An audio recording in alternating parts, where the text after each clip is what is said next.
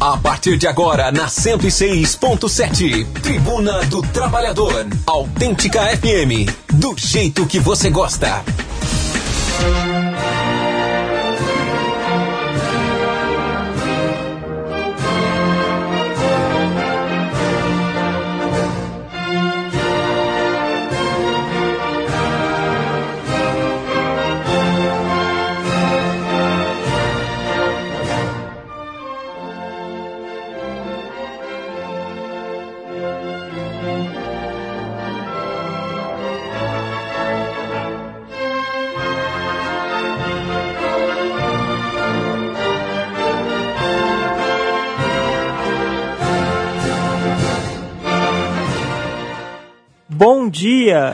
Está no ar o programa Tribuna do Trabalhador, programa organizado pela Liga Operária e pelo Sindicato Marreta, com o objetivo de informar, de debater sobre a situação política do Brasil, do mundo, da classe, sobre a perspectiva da classe operária.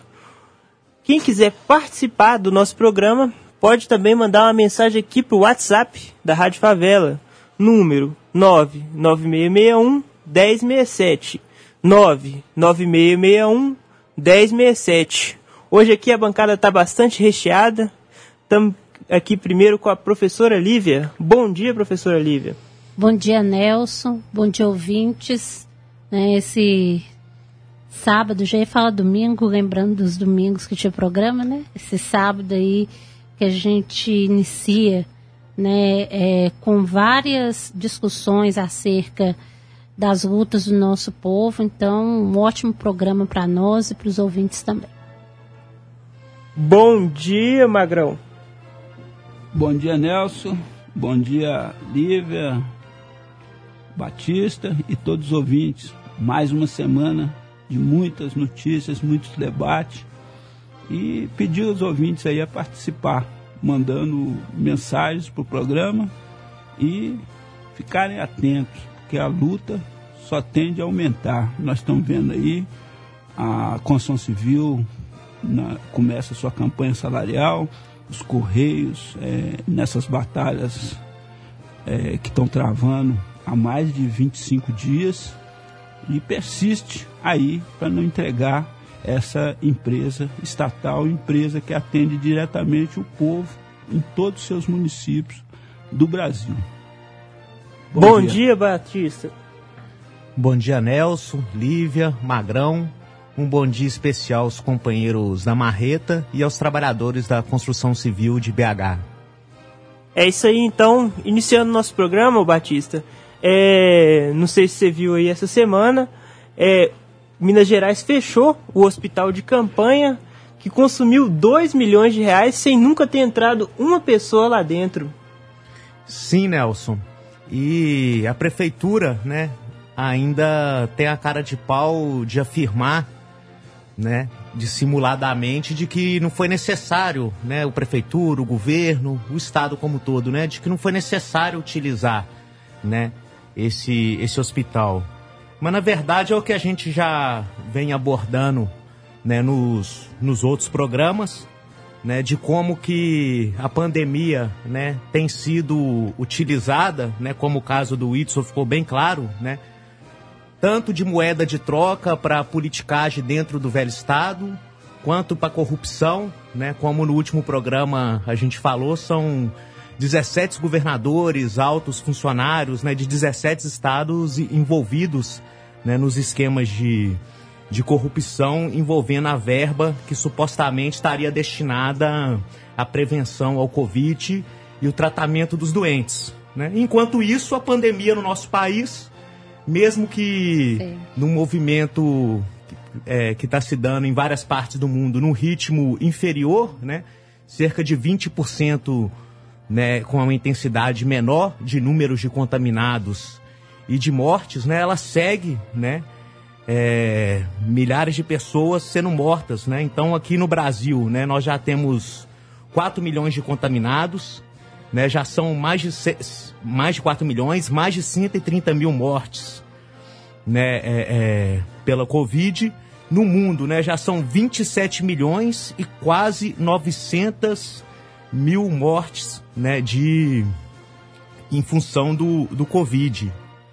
Né? Então, tudo indica que nesse ritmo, né, o Brasil pode alcançar a, né, a triste é, é, meta, né, a triste número né, de, de alcançar mesmo os Estados Unidos, né, que lidera né, o número de mortes, né, onde já são mais de 190 mil mortes e 6 milhões de contaminados.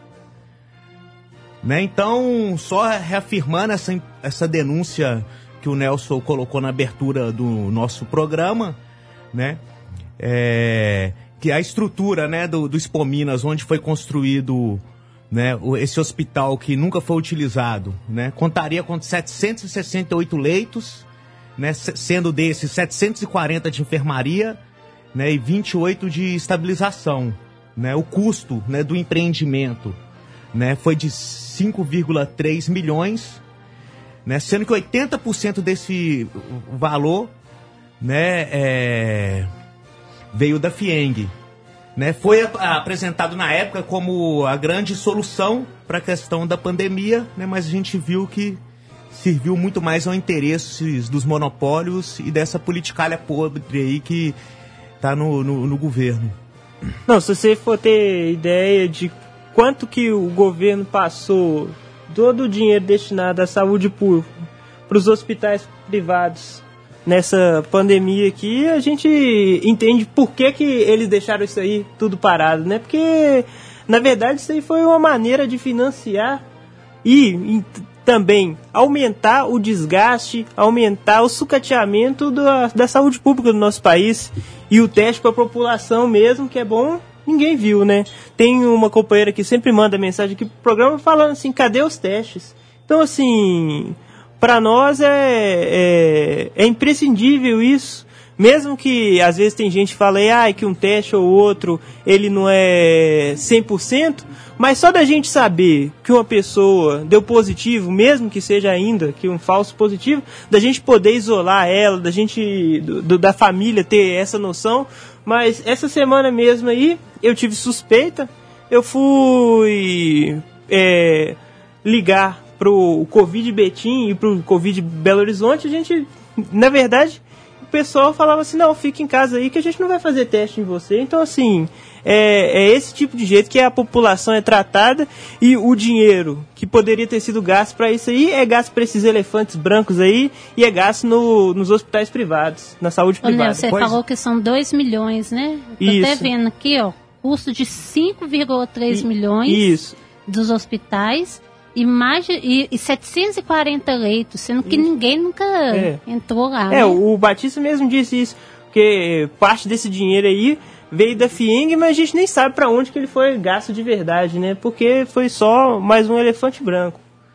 E justamente agora nós podemos responder, né, a nossa ouvinte, aí tá, né, onde que estão os testes, né?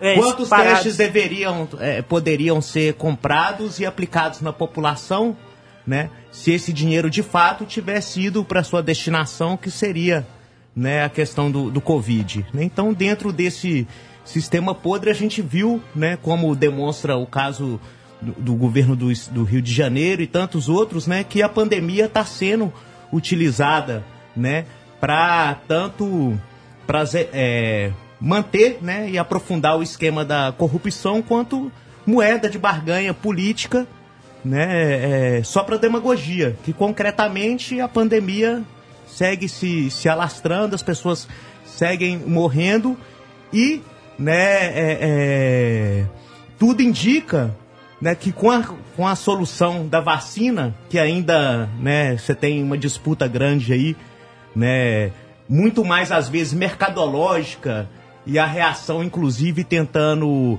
ideologizar, né, querendo colocar como se fossem disputas ide ideológicas em torno de disputas econômicas, né, dos monopólios que estão aí é, envolvidos na produção da vacina, né? É, seja chinesa, russa e, e norte-americana. Né? Quando essa vacina chegar aqui no Brasil, né, vai ser uma outra luta, né? Porque como se acontecer o que vem acontecendo com relação aos testes e aos respiradores, né? Concretamente, o que a gente tem visto é que esse recurso nunca tem chegado no seu destino, que é a população. Sempre tem ficado aí nos esquemas de corrupção e dessa politicagem. O Ronaldo aqui mandou uma mensagem pra gente, corrigindo aqui, aqui, dizendo que não são 27 milhões de mortes, não. São 900 mil mortes e 28 milhões de casos no mundo. Mandou aqui e ainda disse que o Zema está sendo investigado pelo Ministério Público por não utilizar o hospital de campanha.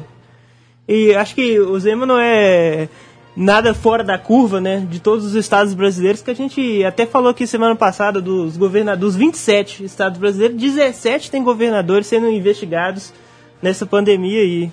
Então, assim, é um verdadeiro assalto ao dinheiro público, assalto a tudo que é do povo, e não diferente disso é o que está acontecendo nos Correios, né, que é, tá tendo primeiro lugar, a grande resistência, que é o principal né, dos trabalhadores dos Correios, defendendo correio, os Correios públicos e também defendendo a, o seu direito ao plano de saúde, defendendo a sua aposentadoria e é disso que o Magrão vem aqui falar agora pra gente no programa que ele teve essa semana aí, junto com o pessoal lá dos Correios. Não é mesmo, Magrão?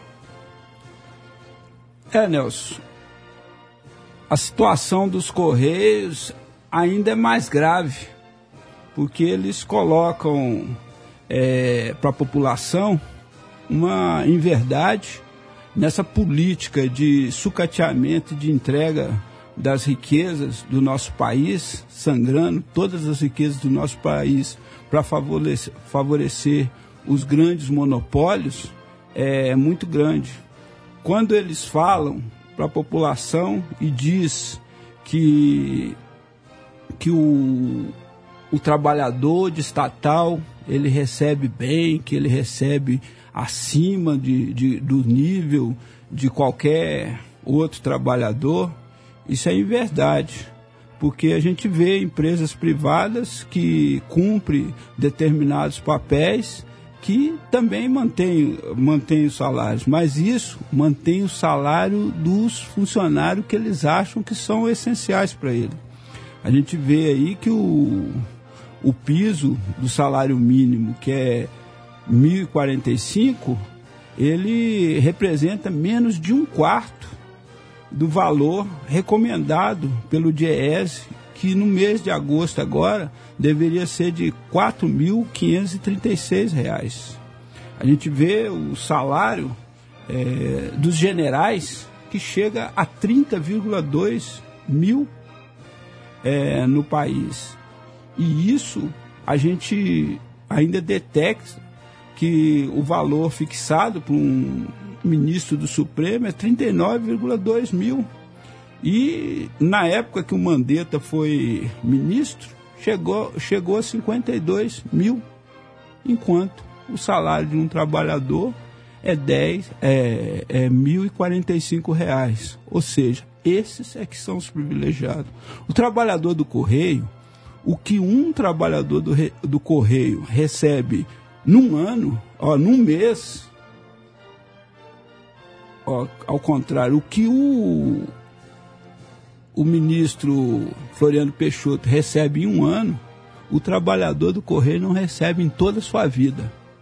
Então, é, o piso da categoria é bastante desproporcional, porque eles falam, eles estão atacando, não é esses funcionários, altos funcionários dos Correios, eles estão atacando é a base, aquela que atende a população. Eles não estão de olho, não é em quem entrega carta, não. Eles estão de olho no filé mignon. Não é à toa que a Amazon, a FedEx, a Total Express e todas essas outras empresas, monopólios, é, é que estão disputando. Se fosse uma empresa que desse prejuízo, por que esses grandes monopólios reconhecidos no mundo inteiro, os maiores exploradores do serviço de, de exportação e importação, é, qual, qual, que seria?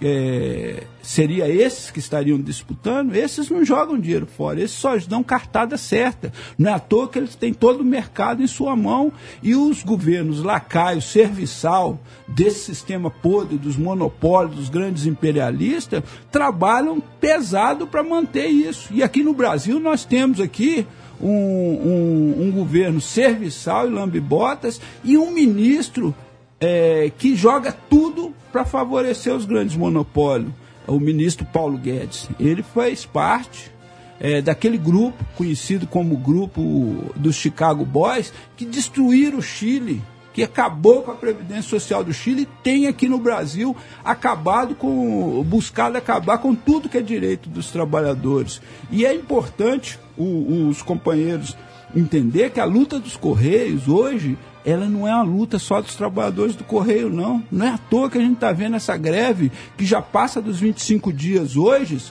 que já passa no, no, do, dos 25 dias hoje, ela está ganhando força. E os trabalhadores, ontem eu tive na manifestação que teve quase 3 mil pessoas aqui nas ruas de Belo Horizonte, rodou o centro todinho e por lugar que passou, a população aplaudia os Correios, porque a população reconhece o valor que tem um carteiro, o valor que tem o Correio para elas, porque sem os Correios ela não poderia cumprir é, algumas tarefas de, de mandar carta, de mandar alguns produtos através do SEDEX, essas coisas todas. E é, é, é, isso que eles estão de olho. Por que, que será que vocês, no programa passado, anunciaram que o, o dono da Amazon passou de ser de bilionário para trilionário, porque ele lucrou muito nessa pandemia. E o governo está querendo cortar todos os direitos dos trabalhadores dos Correios para entregar a empresa de bandeja para esse sanguinário, esse sanguessuga, esse parasita. É... Então, companheiros, é, é importante que cada um de nós saibamos que essa luta é de todos. Por isso que eu tive enquanto representante dos trabalhadores da construção civil, eu tive lá na Assembleia, participei das manifestações, fiz a intervenção, coloquei todo o apoio do Sindicato dos Trabalhadores da Construção Civil e a sua posição de classe de estar tá apoiando é, essa justa luta. E convoca aqui todo o povo, meu amigo, todo o povo. Essa luta é uma luta de resistência nacional. Eu tenho até aqui um, um pedaço do áudio que é importante que os companheiros saibam para ver a decisão dos Correios e qual que é a sua palavra de hoje, não é não, Nelson?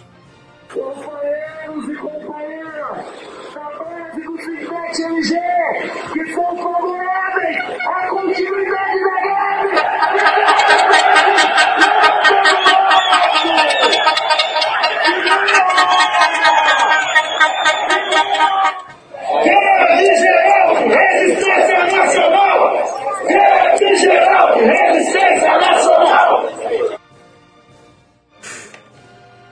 isso aí.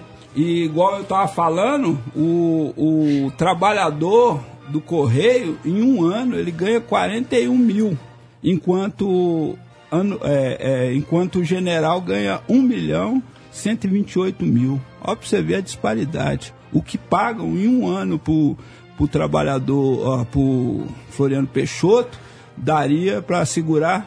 É, é claro que a conta não é feita desse jeito, mas vamos colocar no coisa assim, mil trabalhadores em um mês que ganham um salário mínimo. Então isso é um verdadeiro absurdo, isso é um escárnio, isso é um assalto ao patrimônio do povo, isso é, é um descaso com a situação do povo que está aí, ó, na margem da linha de pobreza, disputando é, tudo aí. É, inclusive tem agora a notícia aí que daqui a pouco, com esse sucateamento das escolas, vocês vão ver eles medindo aí a não sei quantas pessoas que vivem com 89 reais, que é a margem da linha da pobreza aqui no Brasil. Então, por 89 per capita, né, por cada pessoa da família. É, o, o Magrão, inclusive está falando aí, um ouvinte aqui mandou pra gente, dizendo que o governador Zema vai fornecer o auxílio de R$ reais para as pessoas que estão em situação de extrema pobreza. Então, assim, é. Acho que já quase completa essa, essa linha aí que eles utilizam para dizer quem tá miserável ou não, né? É. E essa, essa questão é igual aquilo que o esse general Mourão vem falar quando foram reclamar com ele o preço do arroz, depois mais tarde nós vamos entrar nesse assunto. Ele falar, hoje está assim, amanhã vai estar tá de outro jeito, ou seja, uma coisa Tudo normal. Sabe por quê? Porque esses caras têm auxílio alimentação de rei, meu amigo, enquanto o povo está aí, ó, com essa miséria de 39 reais que o Zema acha que está fazendo grande favor. É para comprar um pacote de arroz. É né? isso Agora, mesmo. o pacote de arroz está mais de 40 reais. É. Então, assim, eu acho que nem isso tá dando para comprar, né? É, E- Mas vamos passando a pauta do nosso programa aqui, ô, ô Magrão. Porque a gente até tinha anunciado na semana passada, a companheira tinha mandado um áudio aqui pro nosso programa. E avisando que a gente ia fazer esse debate aqui no programa hoje, que é sobre esse ensino remoto emergencial que está tendo está sendo imposto no nosso estado e a companheira aqui vai dar um panorama melhor, vai explicar melhor pra gente o que, que é isso e que tipo de ataque que a gente está sofrendo com isso aí. É, a- inclusive a parte cultural também, a gente vai entrar em alguns aspectos, né, do nosso de- do debate aqui sobre a discussão do, do ensino remoto e das lutas que estão acontecendo no nosso país. É importante a gente é, né, frisar isso que nós não podemos ficar parados, assim como os Correios ontem no Brasil inteiro, mas aqui em Belo Horizonte deu para ver que não existe imobilismo, né, que existe muita gente disposta a lutar, né, mesmo que falem que a gente tem que se isolar, cada um ficar na sua casa, né, é importante a gente ter os nossos cuidados, mas não se mobilizar. A luta contra o ensino remoto, emergencial e a educação à distância, ela também parte disso da gente não ficar parado, da gente não aceitar os ataques que estão acontecendo. Né? Eu falo a gente, nós professores, mas também os pais e os estudantes, né? E aí eu vou entrar em nove pontos aqui que eu é, enumerei, os companheiros aqui podem também entrar, é, se quiserem, enquanto eu falar, fazer alguma pergunta mas são pontos centrais assim do entendimento do que, que é esse ataque direto à, à escola pública e à universidade pública no nosso país, direto ao direito do estudante, das famílias terem acesso a uma escola pública gratuita, né? A gente pode falar que ela serve ao povo ainda não, mas que ela tem a sua parcela de estar a serviço do povo. Então é um ataque a um direito. Então, por isso a necessidade de derrotar esse ensino remoto que ne- em meio à pandemia se alastrou por todo mundo, mas o nosso país demonstra de forma mais clara, né, o que que é o interesse dos grandes eh, das grandes corporações aí de ensino que já estavam há vários anos atuando no ensino superior com educação à distância, ganhando muito dinheiro, né, com com os, os os repasses do próprio governo, né, que é público para as instituições privadas em vez de investir na universidade. E o mesmo se encaminha para as escolas públicas, né?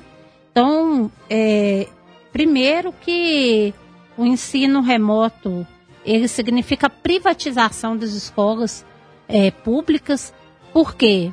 Porque ele coloca um modelo, né, que é esse modelo à distância, né, que está ligado a essas plataformas de ensino, o WhatsApp, né, que primeiro ele é, se liga a essas corporações que eu falei de ensino e de tecnologia, então a Google, Facebook, Zoom, que está ganhando muito dinheiro né, com aplicação desse modelo de ensino.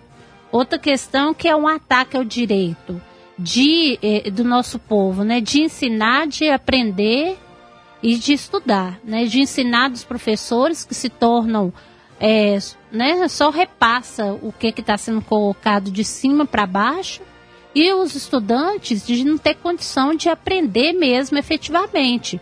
Porque ó, a gente tem aluno da alfabetização, eu sou professora dos meninos até o quinto ano. Né? O pai que está nos escutando aí agora, nesse momento, né, sabe muito bem o que é está acontecendo. Tem condição de uma criança, por meio dessa tecnologia toda que eles fazem toda a propaganda, aprender a ler, a escrever, né, é, sem a participação do professor? Né? Claro que o pai ajuda, mas ele não é o responsável pela, pela educação ali formal do estudante escolar, né? Outro aspecto também é que é, prioriza um ensino que é para é, fazer com que aquele estudante ali que vai ser um trabalhador só saiba fazer determinadas ações e não e não é, não pensar como um todo, né? A, as relações que existem, fazendo com que o estudante ele esteja a todo momento subjugado a essa política de ataque aos nossos direitos, de aceitação. Então nós não podemos aceitar isso. E o problema científico mesmo, não só a alfabetização que eu estou falando, mas todos os conteúdos. Então, é, Lívia, nossa Senhora. Caramba, sou ruim de nome. Essa questão que você está falando, eu tenho até uma pergunta. Você que é uma professora em uma área aqui, que é a pedreira, você acha que você tem o, o, os seus alunos têm condições de acompanhar esse ensino remoto e os pais deles têm condições de acompanhar isso de perto, tendo que sair para trabalhar? Hum, com certeza não. E isso daí é pai que sabe disso, professor, os próprios estudantes, né? a própria secretária de, de educação, que fica aí é, igual essa semana, né? Foi colocada uma portaria 138 aqui em Belo Horizonte, que é para regulamentar a conclusão do ensino fundamental para os meninos que estão no nono ano. Esses meninos não têm acesso à tecnologia, eles não têm acesso, muitas vezes, à, à própria escola pela condição que tem agora. Então, assim, é um ataque ao direito do estudante de aprender. Né? E, e também eles, mesmo que, que eles tivessem condições de aprender, vamos dizer assim, não tem acesso à tecnologia, não tem internet, tem pai que está desempregado, tem pai que está passando dificuldade, pai e mãe. Né? Você está falando que o pai tem que sair, mas muitas vezes o pai não está saindo porque está desempregado. E nem tem internet em casa. E nem né? tem internet, porque como que você vai pagar a internet caríssima também? Mas o problema que, mesmo que tivesse a internet, é que tipo de ensino que é esse?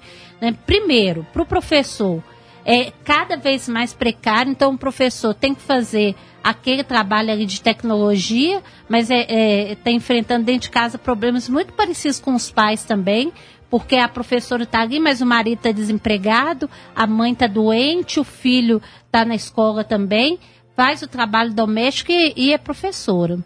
Então, a condição é, de ensino não é uma condição de, de, ensino presencial.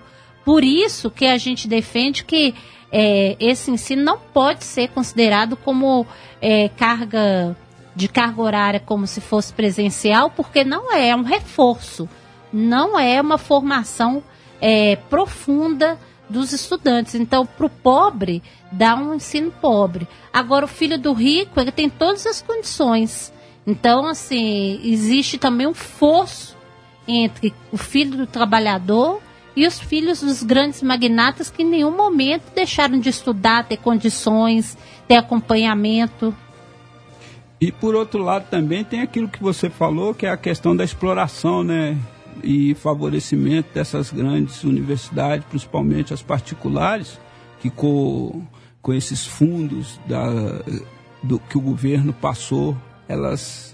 É, porque isso é mais muito. antigo, né? Aí, veja bem, tem o fato que é importante, os companheiros aí que estão nos é, ouvindo, é, ir para o jornal Nova Democracia e ver um artigo da Luciana Andrade, que saiu 11 de setembro, ontem, que relata o caso de um professor, Ulisses Rocha, que depois de 16 anos sendo professor de telejornalismo e radiojornalismo na FMU, ah, na eh, Universidade 9 de Julho e também na FMU, ele relata que ele foi desligado. E igual ele, nesse período da pandemia, 1.674 profissionais é, foram cortados desde o início de abril. E mais, o, o quando você fala da hora-aula, é, impuseram é, isso como hora-aula. É, há professores que perderam as 40 horas aulas e ficaram em 3 horas aula.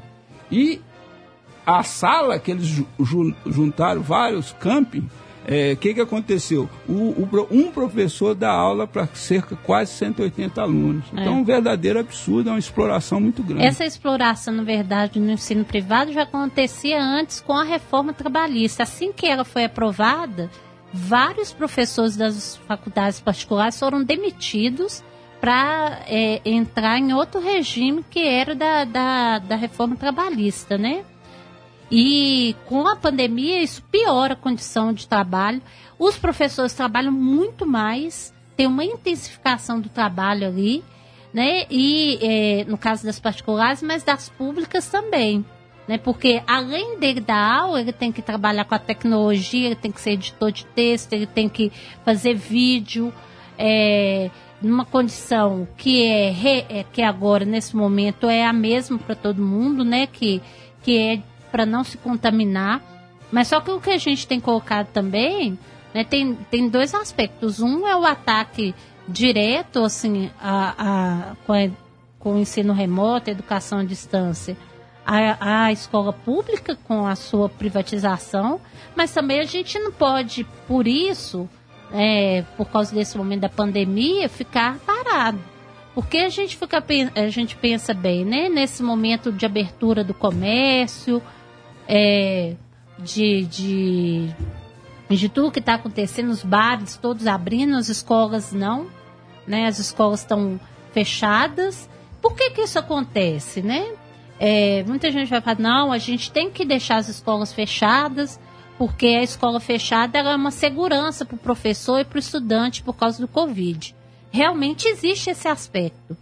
Porém, a gente tem que exigir que o Estado dê as condições para que a gente retorne né, para as escolas. E outra coisa, não estar dentro da escola em contato com os nossos estudantes é também desmobilizar a nossa luta. Nesse momento, por exemplo, você estava falando dos Correios, né, que estão lutando é, para que o acordo coletivo seja é, que, que a sentença seja... normativa de dois anos seja respeitada, porque estão querendo cortar 70 Mas tem, um pro... tem outro problema, que é a reforma administrativa que está acontecendo. Nas greves gerais que ocorreram nos outros anos, quem teve na frente das greves, na grande parte, era, os... era a educação. Então, assim, as lutas que a gente vai ter é, nesses próximos anos, e a gente dentro de casa, nós não temos condição de ficar fazendo luta só pela internet. Então, a necessidade dos professores se unirem, debaterem os seus problemas, né, e exigir do Estado condições sanitárias. O Nelson falou depois de minha fala na semana passada uma coisa muito importante, que é o problema de que é, não retorna, fala que não é para retornar às aulas, mas não dá condição também. Tem que construir mais escola, tem que diminuir a quantidade de estudantes, né? E nós não temos essas condições, mas nós temos que exigir. Por que, que antes tinha 40, 50 meninos tudo aglomerado dentro de sala? Né? A professora Cláudia várias vezes colocou esse problema aqui. Inclusive perdeu a voz, né? Perdeu a voz, é. Várias vezes por causa de anos de luta numa sala de aula com 40, 50 alunos. Então são exigências que a gente tem que ter da necessidade da luta contra o ensino remoto. Então, fechando aqui, aqui, vamos colocar o momento cultural aqui do nosso programa hoje, falando especificamente sobre esse assunto. E logo depois vamos abrir para as mensagens aqui dos ouvintes do nosso programa. Olá, ouvintes. Nesse bloco, nós vamos buscar contribuir um pouco com o debate levantado pelo Movimento Classista dos Trabalhadores em Educação, o MOCLAT, e o Movimento Estudantil Combativo. Esse é o debate da luta pelo boicote ao ensino à distância, o EAD, e a luta que se dá em torno de questões da reabertura das escolas. Esse é um debate que já vimos tendo no programa Tribuna do Trabalhador, com as participações da professora Cláudia, de mães de estudantes da rede pública, da professora Lívia, e a luta de resistência vai se acirrando à medida que o governo aprofunda a destruição do ensino público. É, nós convidamos os ouvintes a acompanharem, principalmente no blog da Executiva Nacional dos Estudantes de Pedagogia, as mobilizações que têm se dado em todo o país contra o EAD, o ensino à distância. Em Paranavaí, no Paraná, em Rondônia, Porto Velho, na Universidade Federal de Rondônia, em Ribeirão Preto, onde se levantou a Frente Estudantil contra o EAD, em um manifesto que diz: a forma como está sendo implementada a EAD, nomeada como ensino remoto ou atividades remotas, é antidemocrática. É um ataque à qualidade de ensino, à saúde mental dos docentes e discentes, ou seja, professores e estudantes e dos funcionários, e da autonomia da universidade. A implementação, se concretizada, leva a um caminho sem volta para a privatização das universidades públicas. EAD não é a solução, e sim a precarização. Também houveram agitações em diversas cidades com a colagem de cartazes e faixas, como em Dourados, no Mato Grosso do Sul, os estudantes da USP de Ribeirão Preto, na Universidade Federal do Sul e Sudeste do Pará, numa mobilização que vai crescendo e ganhando massividade em todo o país. Para esse bloco, nós selecionamos uma música de Martinho da Vila, O Pequeno Burguês, que fala de forma irônica e em tom de denúncia da realidade do estudante, que comemora ter passado no vestibular e tem suas decepções, pois a faculdade é particular.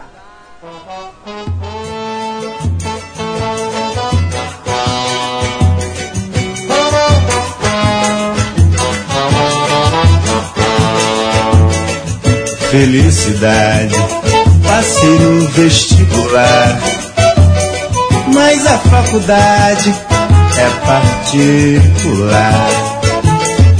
Particular, ela é particular.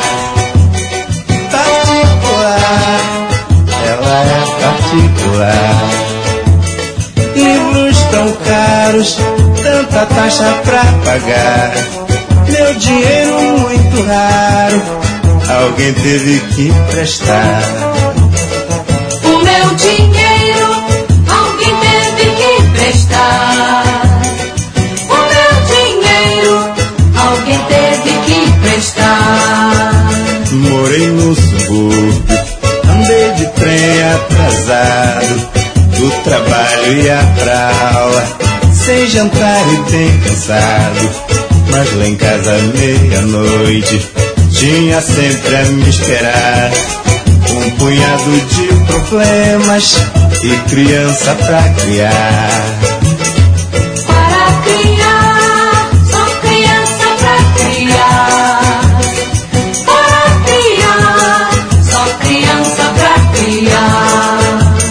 Mas felizmente eu consegui me formar. Mas da minha formatura não cheguei a participar. Faltou dinheiro pra beca e também pro meu anel. Nem o diretor careca entregou o meu papel. Meu papel, meu canudo de papel. O meu papel, meu canudo de papel. Depois de tantos anos, só decepções, desenganos, dizem que sou um burguês muito privilegiado. Mas burgueses são vocês, eu não passo de um pobre coitado. E quem quiser ser como eu, vai ter é que penar um bocado. Um bom bocado, vai penar um bom bocado.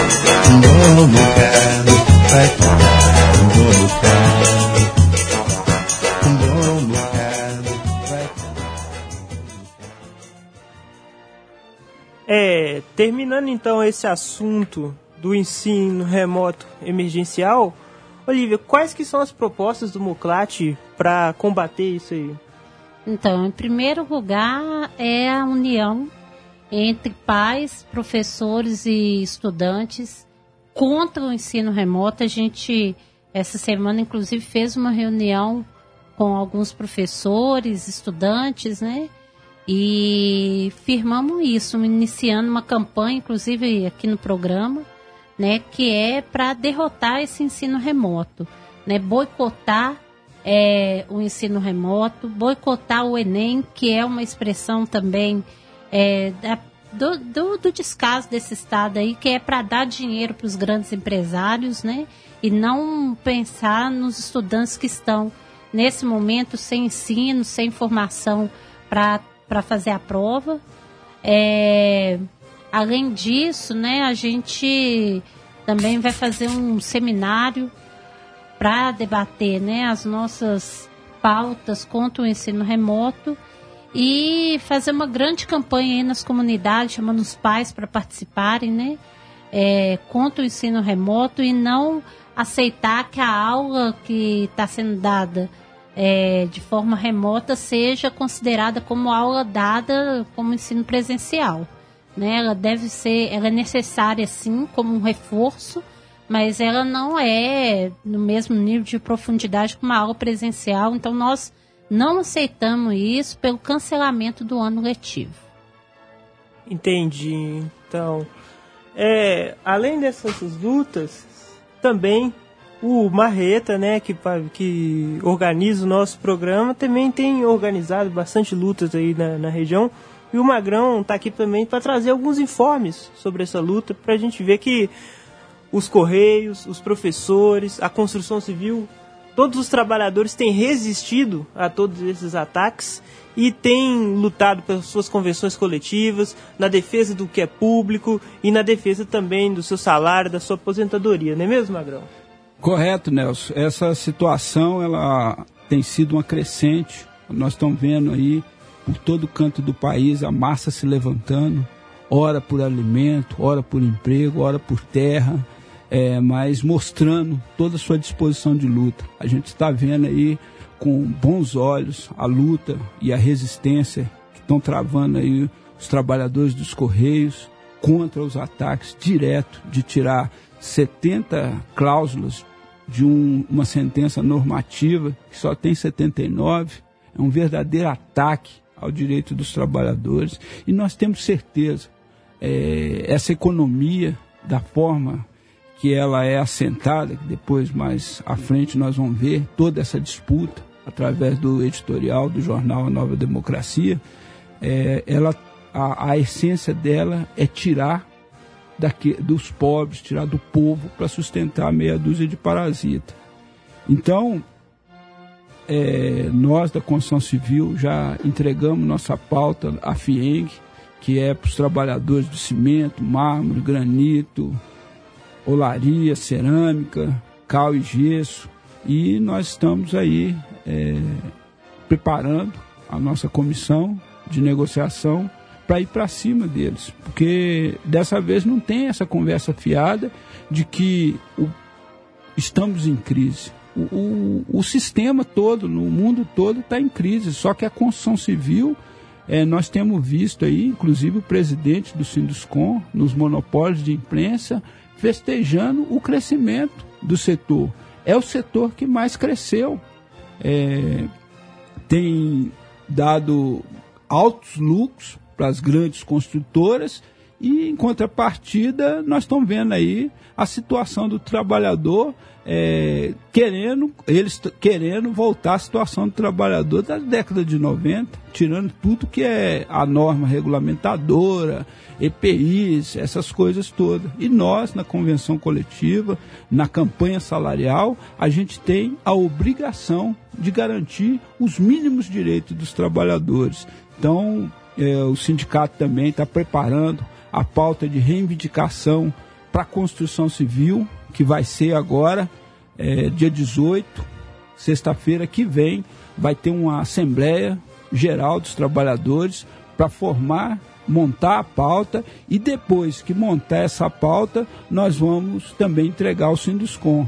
Nós, desde já, convocamos toda a categoria, chamamos a categoria a seguir os exemplos desses companheiros que estão na luta, mostrando que o caminho não é ficar acantonado, ficar em um, ficar em um canto é, esperando as coisas acontecerem. Nós temos que tomar, nós temos que protagonizar a luta. Foi assim em 1979, levantaram é, lutas importantes, metalúrgico, construção civil, professores, correios, é, rodoviários, e todos eles foram para a luta. Então é muito importante a gente chamar a categoria a participar agora no dia 18, a partir das 18 horas, na sede do sindicato para a grande assembleia. Vocês estão recebendo os boletins nas obras, o carro de som vai estar tá rodando já essa semana toda, então é importante vocês atenderem o chamado do sindicato.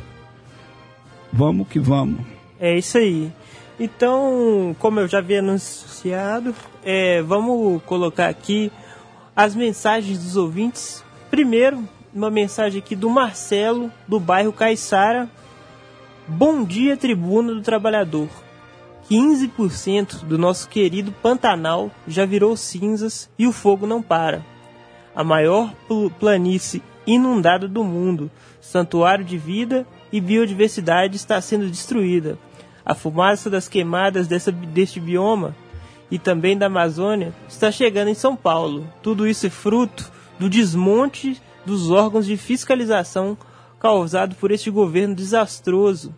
E ainda corremos o risco deste presidente fascínora ser reeleito. É o Brasil sendo destruído numa total irresponsabilidade sem tamanho. Crise sanitária, econômica, social e ambiental quanta angústia e tristeza sinto em minha alma. Este ano parece interminável, onde só acontece atrocidades. Essa daí foi a mensagem do Marcelo e a gente também recebeu aqui um áudio do Onofre lá do Marreta. É, tá na campanha serial aí, né? E eu tô entregando boletim nas obras aí. Tem a assembleia, assembleia de 18,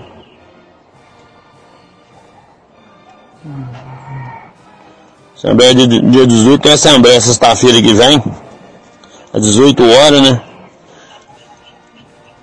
Aí vou mandar a pauta lá pros, pros, pros patrão. Aí é hora da choradeira falar que as, que, que as coisas tá ruim, que a infração tá baixa, mas as coisas de comida tá cara. Os nossos salários, nosso salário tá bem, tá bem defasado do salário dos trabalhadores.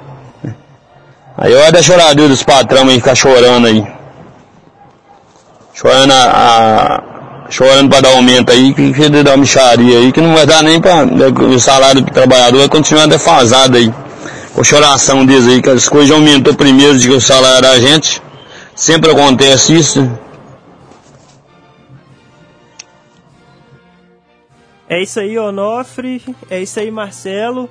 Acho que nós vamos falar bastante sobre isso aqui agora, sobre tanto esse descaso, esse desmonte das coisas públicas, quanto também essa carestia de vida que o nosso povo vem sofrendo, que a gente vai falar agora no momento do nosso programa, que a gente vai ler o editorial semanal do jornal Nova Democracia, né? Que saiu do dia 9 agora de setembro. E eu acho que tá muito correto o que os dois falaram, porque tanto o Onof falando aí sobre a campanha salarial, é isso mesmo, nós temos que lutar por nossos direitos. E também é, essas, de, essas duas denúncias, né, da carestia que a gente já citou um pouquinho aqui, e também do das queimadas da Amazônia, né, que acho que várias vezes o professor teve aqui no programa e a gente falou sobre a situação que está todo esse local, tanto o Pantanal, ou a floresta amazônica, onde está tendo GLOs atrás de GLOs e as queimadas continuam, né? Então vamos dar uma lida aqui no editorial. Quem quiser acompanhar pode ir no site do jornal A Nova Democracia. O editorial está logo na primeira página. Se chama A Encruzilhada dos Reacionários. Vou dar uma lida aqui então. A Encruzilhada dos Reacionários. A briga no seio do governo entre os grupos de poder das classes dominantes locais, em especial das duas frações da grande burguesia, a compradora e a burocrática, toma já dimensões claras. Ela se erige sobre a crise geral do capitalismo burocrático, agônico, cujo deblace econômico se revela na brutal queda em 9,7% do produto interno bruto, o PIB, apenas no segundo trimestre. Isto é absurdamente impactante, reflexo mesmo de um país em frangalhos, governado por essa generalada americanófila amestrada. Essa crise está lançando novos milhões à pobreza e ao terror do desemprego. Agora, há outras facetas da crise, e sua dinâmica política precisa ser observada.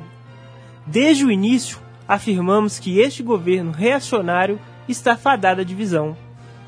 Paulo Guedes e companhia, apologistas da austeridade fiscal, entre aspas, e dos cortes de direitos, só têm uma perspectiva em sua cabeça, abre aspas, segurança fiscal, fecha aspas.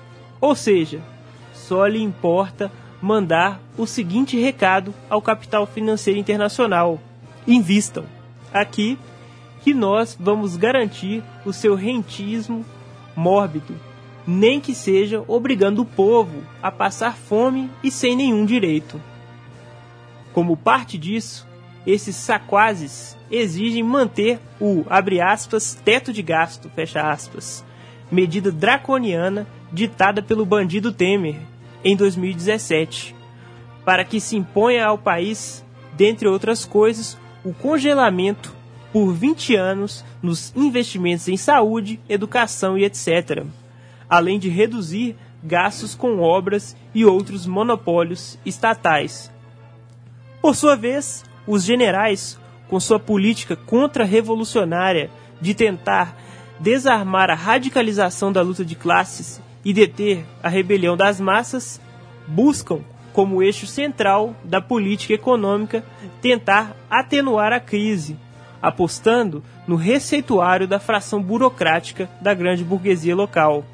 O surrado desenvolvimentismo, entre aspas, antioperário e vende-pátria, baseado no endividamento público para gerar ocupação extensiva de força de trabalho, empregos rápidos, recuperar o poder de compra, embalado por massivo assistencial, assistencialismo corporativizador e eleitoreiro. Pretendem manter grande parte das massas empobrecidas e, mi e miseráveis encabrestadas. Não por outro motivo e objetivo, impuseram no grito o auxílio emergencial, temendo profundamente a explosão de saques e de grandes instabilidades diante da fome que grandes contingentes das massas já experimentavam, na qual iriam afundar subitamente. Com o auxílio, embora o valor não dê para assegurar o sustento e ainda se passa fome, se pôde mitigar momentaneamente o sentimento de abandono e desprezo. Abandono e desprezo reais que dispensam ao nosso povo esses, esses governos do velho Estado. Toda essa política tem por preocupação central a inevitável degradação social, a cada dia mais agravada e prestes a converter-se num salto em caos social e grandes rebeliões das massas.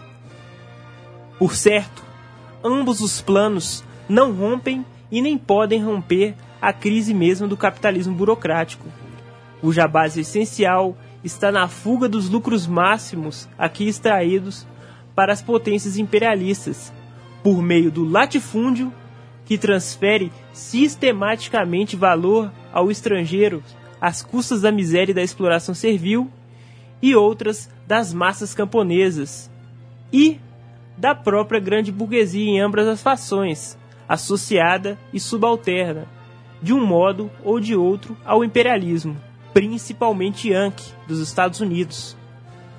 Para solucionar tal crise, apenas a revolução democrática, agrária e anti-imperialista, como dizemos a exaustão. Por ora, a fração burocrática está se impondo de tal modo no governo, sobretudo no plano Marshall do general Braga Neto, que no dia 11 de agosto, Paulo Guedes alfinetou dizendo que se o governo furar o aspas, teto de gastos, aspas, gastar num ritmo superior ao crescimento da inflação, pode ir para a zona sombria do impeachment. Isso ocorreu após o governo consultar a possibilidade de liberar créditos extraordinários para obras de infraestrutura. Apesar das pugnas, ambas as frações convergem em que é preciso retirar tudo das massas populares, ao passo que veem tal tarefa como muito difícil e indigesta por legitimar-se via face eleitoral. Por isso, Bolsonaro, que advoga por um regime militar fascista, vai se desmascarando como mais um salvador da pátria que se rende ao sistema político putrefato, pisando suas, em suas próprias promessas demagógicas de mudanças. O simples pensar nas massas rebeladas fazem os reacionários terem dores de cabeça para alcançar seus objetivos, que consistem em aumentar a superexploração das massas populares e a rapina da nação, o que deve ser feito diminuindo os gastos públicos com saúde, educação, etc., e redirecionando para os monopólios. E, ao mesmo tempo, evitar que o povo se rebele diante da superexploração e restrição de direitos. Trata-se, pois, de uma encruzilhada, e dela saem mais as mais curiosas contradições em termos, como os de neoliberais defendendo um orçamento maior para a saúde, educação e programas sociais, entre aspas, ao mesmo tempo que reclamam atenção ao teto de gastos. Na proposta do governo dos generais e Bolsonaro, a saúde terá redução de verba discricion... discricionária de 13% e a educação de 8%. Para a agricultura, pecuária e abastecimento, principalmente o latifúndio, houve o um aumento de 16,53% em verba discricionária, de 2 bilhões para 4, ó, de 2 bilhões para 2,4 bilhões.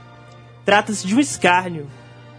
Mas que ninguém se engane, achando que não há plano B caso os reacionários não consigam desarmar a bomba da rebelião popular ou o início de uma revolução. A proposta de orçamento total do governo para as Forças Armadas Reacionárias, defensoras do sistema de exploração e opressão e que promovem hoje operações intimidatórias contra os camponeses da Amazônia, aumentará em 48,8% em 2021. Pulou de 73 bilhões para 108,56 bilhões, em que pese o fato de que 91% são gastos com salários, sobretudo com o alto oficialato e o generalato. É preciso constatar, constatar que se trata de um preparativo similar aos que se fazem antes de uma guerra. Não nos enganemos, a guerra para a qual se preparam não é a atual guerra cotidiana, mas outra de maior vulto, será contra as próprias massas, e elas saberão responder ao seu modo e quando melhor lhes conviver. Convier, quando melhor lhes convier, é o que indica a história. O tempo nos dirá, mais cedo ou mais tarde. Tá aí terminado o editorial do jornal Nova Democracia, a encruzilhada dos reacionários. É isso aí, Nelson. É, esse editorial vem tratando a cada dia de questões é, bastante descrevendo todo o caráter é, da contradição em nosso país e as disputas, né? quando abre aí na disputa entre vários grupos do poder, mas destacando principalmente a, as duas, que é a burguesia burocrática e a burguesia compradora a gente vê que o, o capitalismo burocrático no país ele está se agonizando e essa burguesia a burocrática, que é constituída por grandes empresários vinculados ao sistema de poder latifundi latifundiário imperialista, é, o seu poder reside na relação privilegiada com as estruturas do Estado. E a burguesia compradora, né, que sem abrir mão desses aspectos, ou seja, sem abrir mão desses aspectos de estar dentro do Estado, de participar dele, tem uma associação direta com o capital externo é, e, e busca favorecer de todo momento, atender ao imperialismo, principalmente Yankee. Então é muito importante os companheiros entender essa questão, é, saber é, sobre essa questão do rentismo mórbido. O que, que é isso? É aquilo que vive exclusivamente de rendimentos através de aluguéis, investimentos, recebimentos, etc., de forma doentia e especulativa. Então são pessoas que vivem da especulação, da ciranda financeira.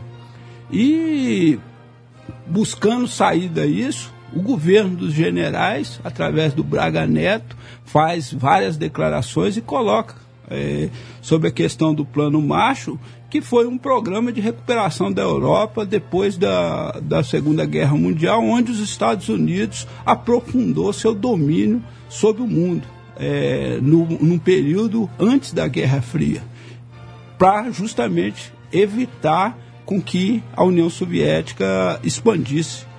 E também outro fato que é importante para os ouvintes é, compreenderem, que é a questão das verbas discricionárias. Quando fala verba discricionária, o Abreu daqui a pouco vai estar aqui falando sobre caristia de vida, falando sobre economia, a gente ele sabe que ele coloca de uma forma assim bem profunda e mais acessível ao público é, justamente quando essa verba discricionária são consideradas despesa do governo é, que pode ou não executar de acordo com previsões de receitas, também conhecida como custeio. É, despesa de duração continuada, como pagamento de pessoal, benefício da Previdência, manutenção da estrada, é, quase a totalidade das despesas da educação e da saúde, no orçamento da União são tidas como custeio, ou seja, verba discricionária, mais corte, como está colocado no editorial, corte na educação e saúde. Agora, se você investir para construir uma, uma estrada, aí é investimento, mas a manutenção dessa estrada vai para a base do custeio, ou seja, mais uma vez o povo brasileiro paga para depois o governo privatizar as estradas e entregar aos grandes grupos financeiros.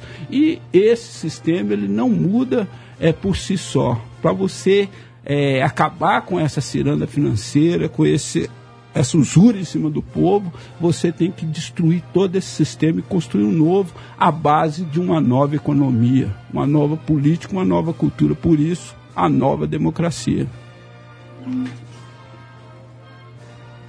É, é isso mesmo, Magrão. Eu acho que o, o editorial ele é bem completo nesse nesse sentido de mostrar como que é essa pugna entre essas duas frações da grande burguesia e o que as interessa e também qual que é o ponto de unidade né que as duas têm que é o fato desse dessa conformação desse governo contra-revolucionário que é espoliar ainda mais o povo só que nesse sentido eles têm uma diferença que é um quer fazer espolhar logo de uma vez e o outro entende que principalmente com a, o agravamento da crise em meio à pandemia se precisava dar um, um certa amortização, né? Que foi principalmente com esse auxílio emergencial e esses tanto de tanto não, na verdade, alguns auxílios que eles estão fazendo aí, igual a tinha mandado mensagem aqui pra rádio falando do auxílio de R$ reais do Zema, né? Que é justamente para tentar cada vez mais eles empurrando com a barriga a rebelião das massas que está cada vez mais iminente no nosso país. A gente vê pipocando, igual a gente citou aqui no, no falou no nosso programa aqui hoje.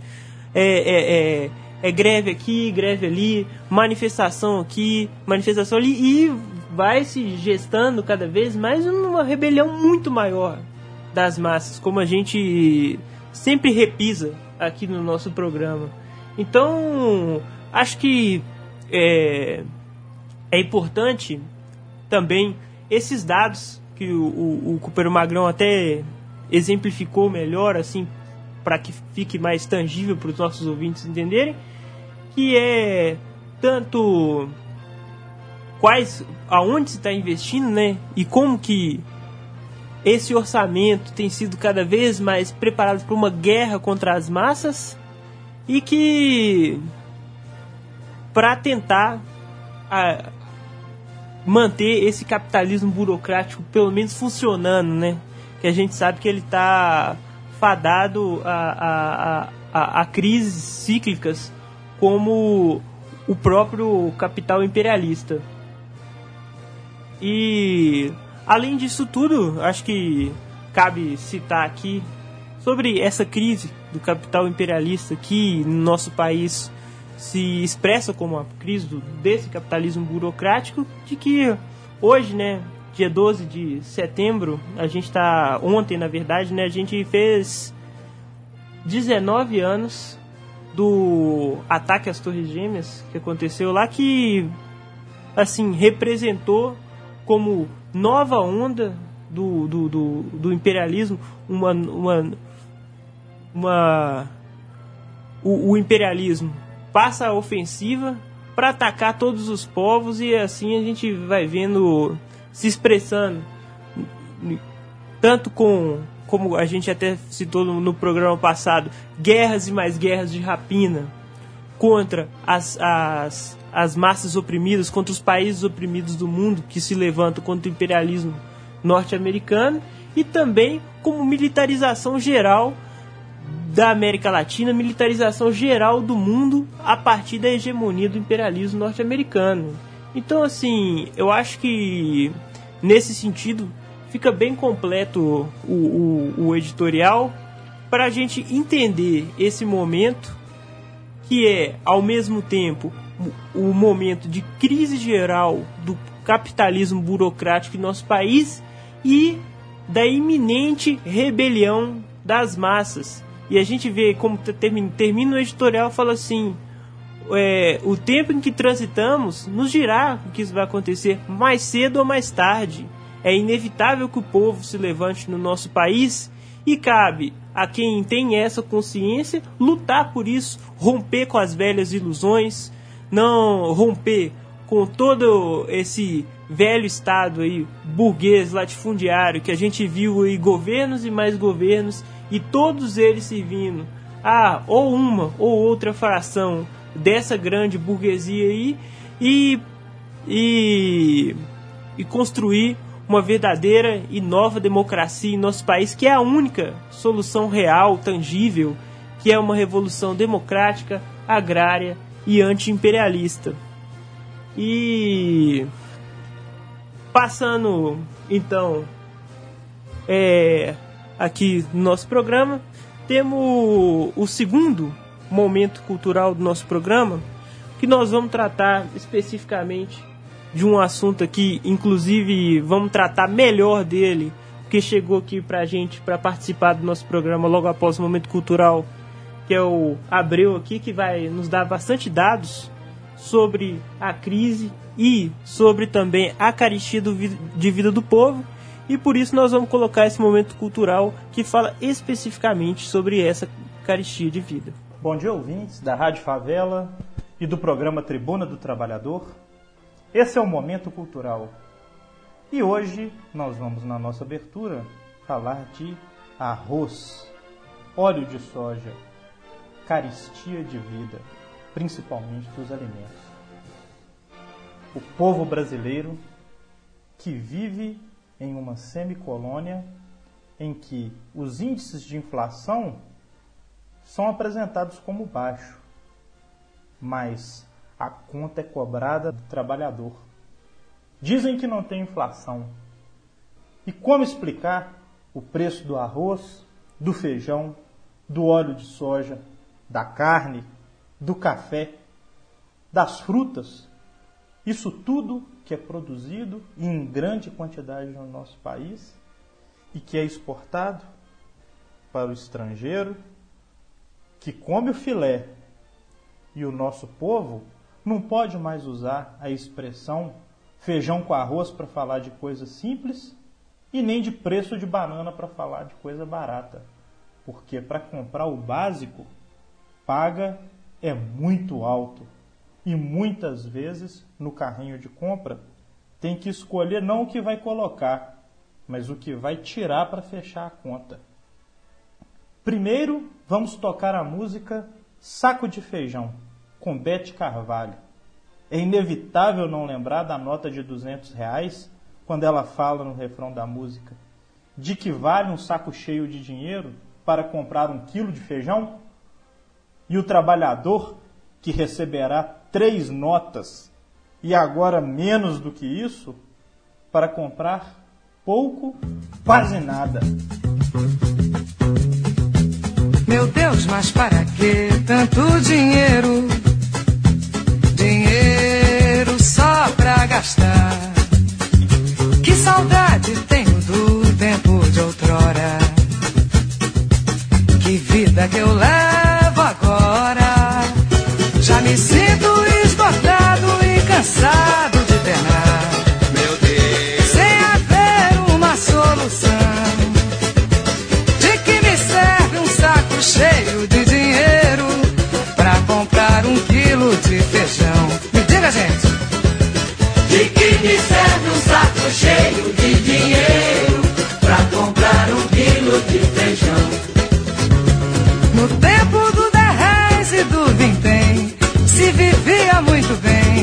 sem haver reclamação. Eu ia no armazém do seu Manuel com um tostão, trazia um quilo de feijão.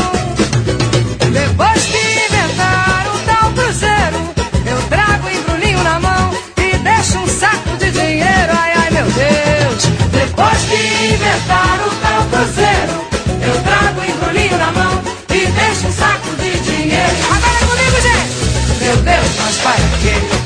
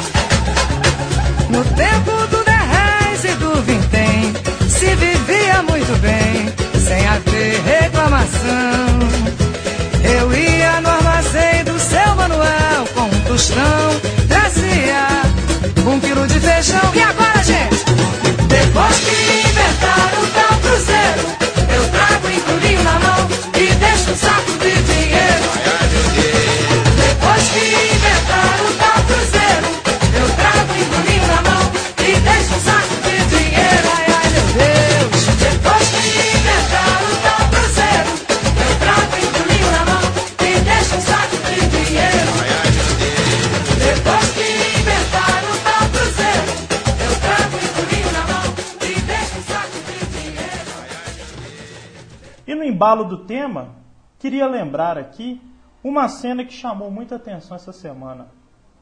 Os moradores que confiscaram a carne de um caminhão que tombou na rodovia Regis Bittencourt, na altura de Tapecerica da Serra, no dia 8 de setembro. A multidão, lutando contra a fome e a caristia, não se intimidou nem mesmo com a chegada da Polícia Rodoviária Federal. Depois da chegada da polícia, foi formada uma fila e o povo organizado continuou seu confisco. Vamos de Gonzaguinha, a cidade contra o crime. A cidade contra o crime. Cuidado, Moreira! Zinger, crash, pull, bang, pum.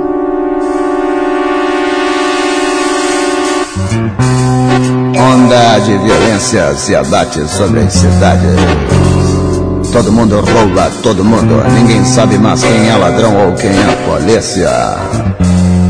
Cada vez pior o dia a dia.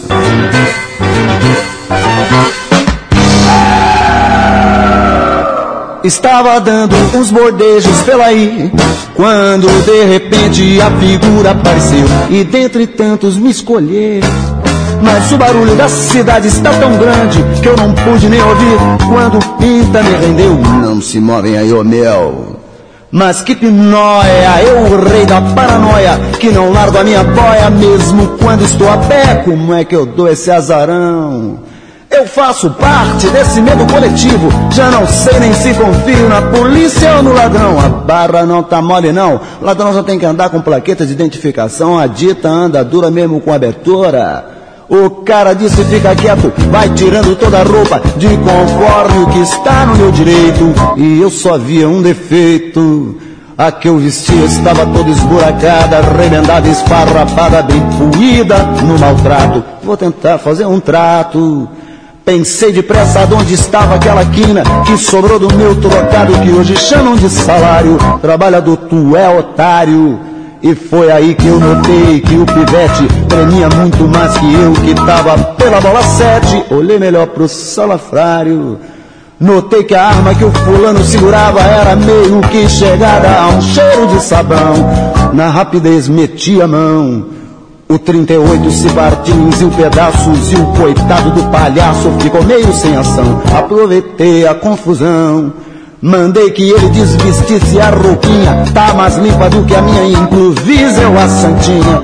Não esquece a sunguinha, ele chorava de bobeira, me mostrando a carteira que continha a exploração do seu patrão. Me livra dessa, meu irmão, que eu não tive opção. A galinha comeu pipoca em cima da minha solução. Tacaram tudo no meu lado, já não sei o que é feijão.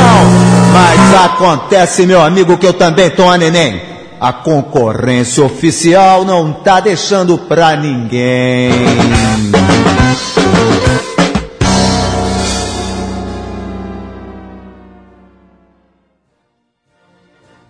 É isso aí, momento cultural do nosso programa. E agora vamos discutir um pouco aqui a situação econômica do nosso país e do mundo. Também a caristia que a gente está vivendo, como bem falou aí, bem colocaram as músicas aí no, do, no momento cultural do nosso programa.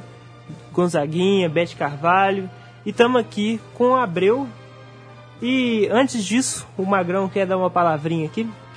Nelson, Abreu, Abreu viveu essa época também, ele sabe. Quando a gente estava escutando essa, esse momento cultural, eu pensando naqueles levantes que houveram ali em 79, no mês de abril, era office boy, ali na Praça da Sé, em São Paulo, onde organizações de mulheres levantou o povo para lutar contra a caristia, foram brutalmente atacadas, eu acho que foi, se eu não me engano, no dia 15 de abril de 79, e cercaram a igreja da Sé, bombardearam dentro da igreja da Sé, espancaram as mulheres, os homens, mas eles resistiram bravamente, junto com o apoio de operários, metalúrgicos, na época estava fazendo seu, seu movimento e tinha tido uma greve bastante expressiva e que logo depois, no final do ano, levantou na greve que onde veio ser assassinado Santos Dias. E também, a década de 80, ali no princípio, eu trabalhava na região do, de Santa Amaro, os verdadeiros arrastões que tinham da população que não conseguia comprar alimento, aí aquele supermercado barateiro, aqueles mercados assim, o povo saía fazendo aquelas coisas igual é, papel assim, levantando, saqueando, tirando as mercadorias. E aqui na música mesmo, no momento cultural, falou é, dos recentes ocorridos aí, né? Mas isso aí tem a ver um pouco com. Será que um povo que está agora, o Zema anunciando pagar R$ reais para as famílias é, idade da margem de da linha de pobreza, R$ reais. R$ reais não está dando nem para comprar um quilo de arroz, né? Então, o que você tem aí, Abreu, para nós hoje? Ouvintes da 106 Autêntica Favela FM, o programa Tribuna do Trabalhador, o meu bom dia aos companheiros aqui da mesa, a, ao pessoal do Sindicato Marreta, da Liga Campesina e da Liga Operária, que promovem esse programa. Magrão, é, tem um, um, um enunciado que diz o seguinte: quem o povo que não aprende com seu passado não tem futuro. Então, as coisas tendem a se repetir sempre da mesma forma, porque a história, o estudo da história, e o professor hoje não está presente, né, o professor Rômulo, agora mestre Rômulo, é, é um estudioso da história. E quem estuda história, e eu gosto muito de história, é, é, isso existe desde os tempos bíblicos. A gente tinha aquela época, quem estudou um pouquinho da Bíblia, é, a história de José, a, as sete vacas magras e as sete vacas gordas. Então, essas questões cíclicas, elas se é, perpetuam na história da Terra e da própria humanidade, pelo próprio ciclo dos planetas, pela própria regência cósmica. Agora, o que está acontecendo aqui é de uma incompetência inacreditável. A propósito da questão do arroz, a gente vai se fixar mais nisso porque o tempo é escasso. O Luiz Nassif, Luiz Nassif é do portal GGN, já foi comentarista econômico da Bandeirantes. Ele fez um artigo quinta-feira, lapidar, muito curto o artigo dele.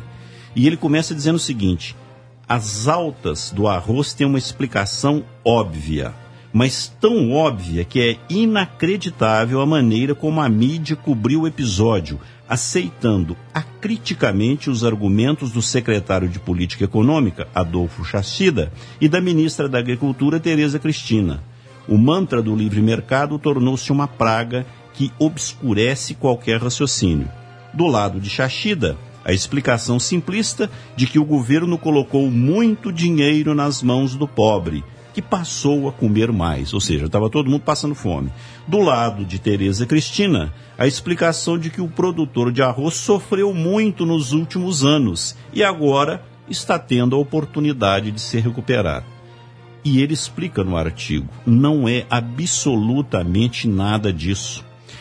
Qualquer país, qualquer estado minimamente organizado, a primeira preocupação que ele tem é com a segurança alimentar. Isso vale para qualquer pai de família. Se você não tiver o alimento em casa, nada mais funciona. Uma criança não consegue estudar com fome, um trabalhador não consegue produzir de barriga vazia. Nada, absolutamente nada funciona. Então você tem que cuidar disso, segurança alimentar. E o que, que aconteceu especificamente com o arroz? No ano de 2013, a Conab, a Companhia Nacional de Abastecimento, ela tem um papel regulador. O que, que você faz? você compra alimentos e estoca. Por quê? Quando houver qualquer problema, ou qualquer crise, ou qualquer especulação, esses estoques reguladores são colocados ao mercado. Com isso, o preço volta às condições que deveria ficar. E o que, que aconteceu? No ano de 2013, os estoques da Conab de arroz estavam em 944 toneladas. Em 2014, eles caíram para 529 mil toneladas. No governo Dilma, o primeiro governo Dilma ali foi em 2015, por ali, na primeira fase do segundo governo Dilma, foram 1 milhão 629 mil toneladas, era o estoque regulador do governo. Era o que você tinha. Para vocês terem uma ideia disso, o Brasil está liberando agora a importação de 400 mil toneladas, pois em 2015 o estoque regulador do governo era quatro vezes o que ele está autorizando importar agora. Em 2016, a hora que começou a debacle da Dilma, o estoque da Conab caiu para 88 toneladas. E quando o Temer assumiu, ainda em 2016, ao final do ano, ele terminou em 29 toneladas. Prestem atenção, um estoque que estava em 1 milhão e 620 mil toneladas em 2015, em 2016 tinha reduzido para 29 mil toneladas. Agora, em fevereiro deste ano, o estoque regulador do Brasil é de 22 mil toneladas, ou era de 22 mil toneladas. O Brasil produziu de arroz esse ano, nessa última safra, 11 milhões e 700 mil toneladas de arroz. 11 milhões, melhor dizendo, 11 milhões e 200 mil toneladas de arroz. E o nosso estoque regulador é de 22 mil toneladas. Isso é o maior ataque que se podia fazer ao povo ou contra o povo por quê? O governo não tem estoque para acertar a política de preço. Ora, e aí ensina o Luiz Nassif, Quando você, em outros países, em função da pandemia, encolhe a sua produção ou segura com medo do que vai acontecer, quando o país não tem estoque regulador como estamos, quando o câmbio é elevado artificialmente a 5,30, quem é que vai vender arroz aqui dentro do Brasil? Todos os exportadores viraram para exportação. E mais, a exportação de produtos agrícolas não tem nenhum tipo de tributação. Nenhum tipo de tributação. Então, ao invés de vender no mercado interno, ele vai vender para o mercado externo, vai ganhar com um câmbio elevado e, além disso, não paga impostos. E mais, tem mais uma coisa perniciosa ao tempo do Fernando Henrique, isso permaneceu com Lula, permaneceu com Temer e permanece com o Bolsonaro, a remessa de lucros para o exterior é livre. O lucro obtido da operação pode ser mandado embora sem nenhuma tributação. Então, meus amigos, essa caristia que está acontecendo, principalmente com arroz e dos demais grãos, foi provocada por isso. O governo não usou do seu papel regulador, ou seja, ele acabou com os estoques. Para vocês terem uma ideia, ainda agora recentemente, quem acompanha um pouquinho o noticiário, viu que o Trump estava cortando os benefícios na importação de aço semi-elaborado do Brasil. Por que, que ele estava fazendo isso? Porque a turma de lá estava com baixa demanda. Então ele falou: olha, aquele benefício que tem eu vou cortar. Ao mesmo tempo, queria que a cota de 700 milhões de litros de etanol que nós importamos por ano fosse elevada sem tributação. Então, os mercados se protegem. E aqui no Brasil não. Os mercados são protegidos os grandes produtores. Quando a gente está falando de agronegócio, nós não estamos falando do fazendeiro aqui de Pará de Minas, de Vargem Bonita, lá de Catugi, ou então lá do norte de Minas. Esse é o fazendeiro que produz ali para servir as pessoas que estão na região. Quando a gente está falando do agronegócio, nós estamos falando de um país que produziu nesse ano 257 milhões de toneladas de grãos. Milhões de toneladas. Para vocês terem uma ideia do que, que significa 22 mil toneladas de arroz de estoque regulador, lá no Sarandi, no primeiro assentamento que teve do MST de 1983, está se produzindo é, produtos é, orgânicos. O volume de arroz produzido de orgânico lá em Sarandi, o ano passado, foi de 27 mil toneladas. Produto orgânico, feito por assentados. Olha para vocês verem a que ponto chegou esse governo. Então, resumindo isso aqui, a coisa é singela, como explica o Luiz Nassif.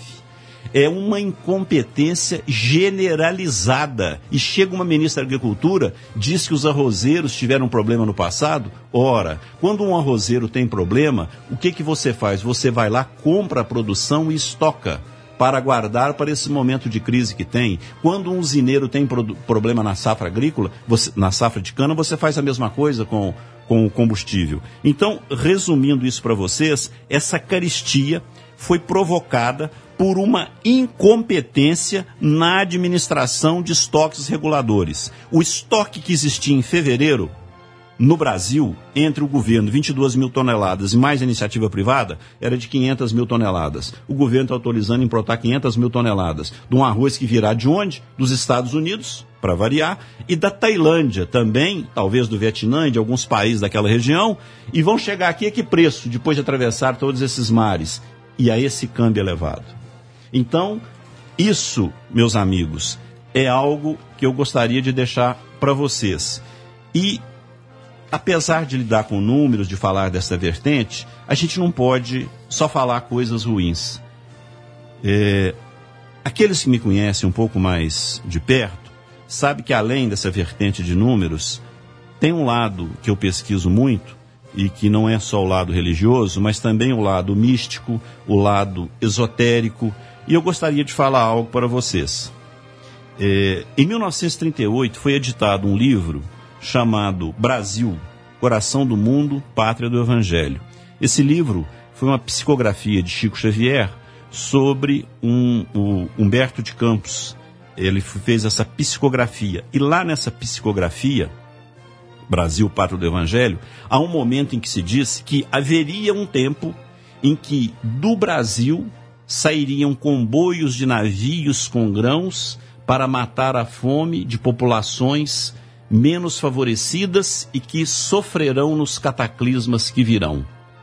Os cataclismas estão chegando. Vocês estão vendo na Califórnia os incêndios que estão ocorrendo lá, já viram isso em Portugal, estão vendo aqui no Pantanal 22 mil focos de incêndio. Então, essa psicografia já falava disso. Além disso, Dom Bosco também são. Dom Bosco era o João Melchior Bosco.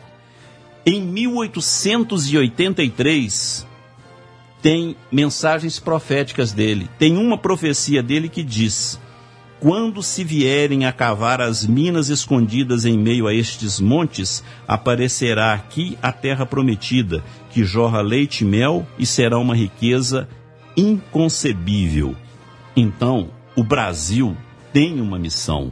Ele tem uma missão histórica, pelo menos para quem pesquisa esse outro lado. Só que nós temos que aprender a cumprir essa missão. Nós podemos muito bem, o Brasil, pegar todas as populações das ligas campesinas e cuidarmos da produção da alimentação para as nossas populações, em arranjos produtivos locais. Inclusive, esse arroz lá de Sarandi, ele é certificado pela Bélgica. E 30% do que é produzido lá em Sarandi é destinado para a Noruega, para a Alemanha, para os Estados Unidos, para o México, para o Chile, para a Espanha. O arroz nosso é certificado por um país internacional. Tem um arranjo produtivo local também no Mato Grosso, num local chamado Andalucia ou Andalu Andalutia em espanhol, que é o outro arranjo com produção de leguminosas e plantas medicinais com certificação nacional. Ou seja, nós temos condição de vender coisas para o mundo e de cuidar da população local, mas desde que haja uma coisa simples: competência e, fundamentalmente, capacidade de planejamento. Essa é a questão que resume, em linhas gerais, o que aconteceu com essa questão da Eucaristia. A questão da incompetência que você fala, a gente vê como servidão, né? Porque esses governos, na verdade, são, estão a serviço do imperialismo, então a política que eles fazem é totalmente voltada. Quando você coloca aí a questão do, dos grãos que vão vir aqui, o arroz, essencialmente de onde? Vem Estados Unidos. Dos Estados Unidos. Nós somos, é, o governo aqui é vassalo a quem? Dos, dos Estados, Estados Unidos. Unidos. Nós produzimos, na última safra, 35 bilhões, 35 bilhões de litros de etanol, 35 bilhões, e estamos importando 700 milhões de, de, de litros dos Estados Unidos. Para quê? E mais, dentro dessa perspectiva aqui, que a gente está colocando dessas informações, tem um mantra que se diz aí, que se repete o tempo inteiro, do controle do déficit público, que o déficit público, que o déficit público, que tem que controlar, que não pode gastar. Pois muito bem, pois muito bem. Ontem, o governo americano divulgou o déficit dele dos últimos 11 meses, porque o ano fiscal deles encerra agora em 30 de setembro. Até o dia 31 de agosto, o déficit fiscal dos Estados Unidos da América do Norte foi de nesse ano, em 11 meses, 3 trilhões de dólares. São 15 trilhões de reais. É três vezes toda a dívida do Brasil. Os Estados Unidos deu em exatos 11 meses. E aqui fica se discutindo um déficit público de 150 bi. É uma vergonha. Essa questão do governador, chega o governador lançando um plano de 39 reais por pessoa para grupos familiares que ganham até 89 reais de média na família, o que ele está dizendo, e que a secretária falou dele, inclusive eu vi hoje cedo no rádio, é que tem 2 milhões e 300 mil mineiros que ganham 3 reais por dia para viver. 3, 2 milhões e 300 mil co-estaduanos nossos tem três reais por dia para viver. Agora ele vai dar mais um real. Ô, gente, isso é um absurdo. Agora você vai investir. Meu amigo, um governador desse, quer dizer, se é que pode chamar isso de governador, né? Isso aí é um desgoverno total.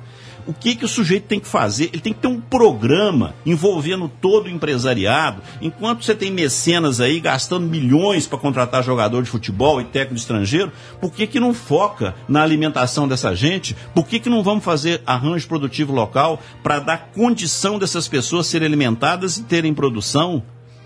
É muito triste a situação em que chegou Minas Gerais. Aliás, é uma coisa de envergonhar, é de sentir vergonha uma história dessa. Chegar um governador do estado e dizer que 3% da população de Minas Gerais vive com R$ reais por dia.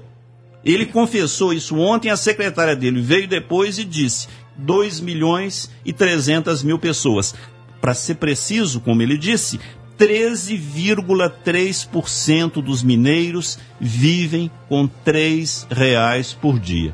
É isso aí, completando aquela as profecias que você disse aqui, inclusive que sonham, sonhavam com o Brasil um celeiro do mundo. É, o que, que a gente vê? Para acabar com tudo isso, a gente tem que acabar com o que é de mais pernicioso o país, que é a história dos latifúndios. Porque o que é bom para o latifundiário não é bom para o povo. O latifundiário ele vive exclusivamente da especulação, tanto que o agronegócio é totalmente voltado à exportação e não para atender as coisas. Não é à toa que as produções feitas nas áreas das ligas camponesas, dos movimentos de sem terra que, que tomam a terra e, e passam a produzir, o pequeno e médio produtor, os comerciantes locais, aquelas coisas, tudo, todos gostam, porque atende diretamente o local. É uma, é uma, é uma economia planificada. Ah, isso é o que a, a gente chama de arranjo produtivo local.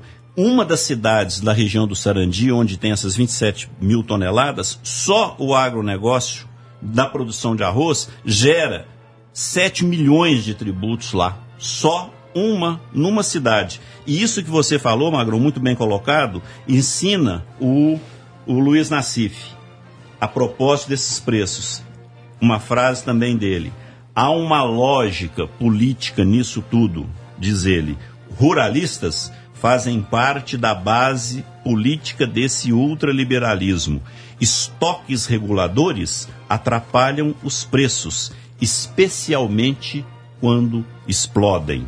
E mais, quando o ministro da Justiça vem para questionar os supermercadistas, explica o Luiz Nassif, esse não tem a menor noção sobre o mercado.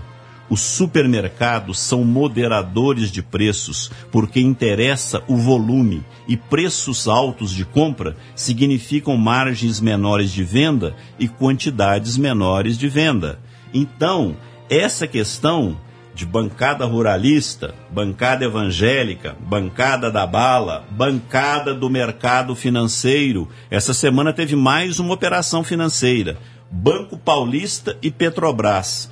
O Banco Paulista teve uma delação premiada de um ex-diretor, é um banco do estado de São Paulo, chama Banco Paulista. Ele comercializou 7,7 bilhões em compra e venda de dólares para a Petrobras o tombo que foi dado na Petrobras é algo em torno de 100 milhões de reais. Ou seja, eles manipulavam, coisa que a gente já denunciou aqui, lá atrás, quando o Gesúlio apresentava o programa, meu caro Nelson, que é o swap cambial. No ano de 2015, o Banco Central perdeu com operações de compra e venda de dólar 85 bilhões de reais. Quem denunciou isso foi o jornalista José Carlos de Assis, Carlos de Assis, jornalista, economista, denunciou as perdas cambiais que o Banco Central teve. 85 bilhões.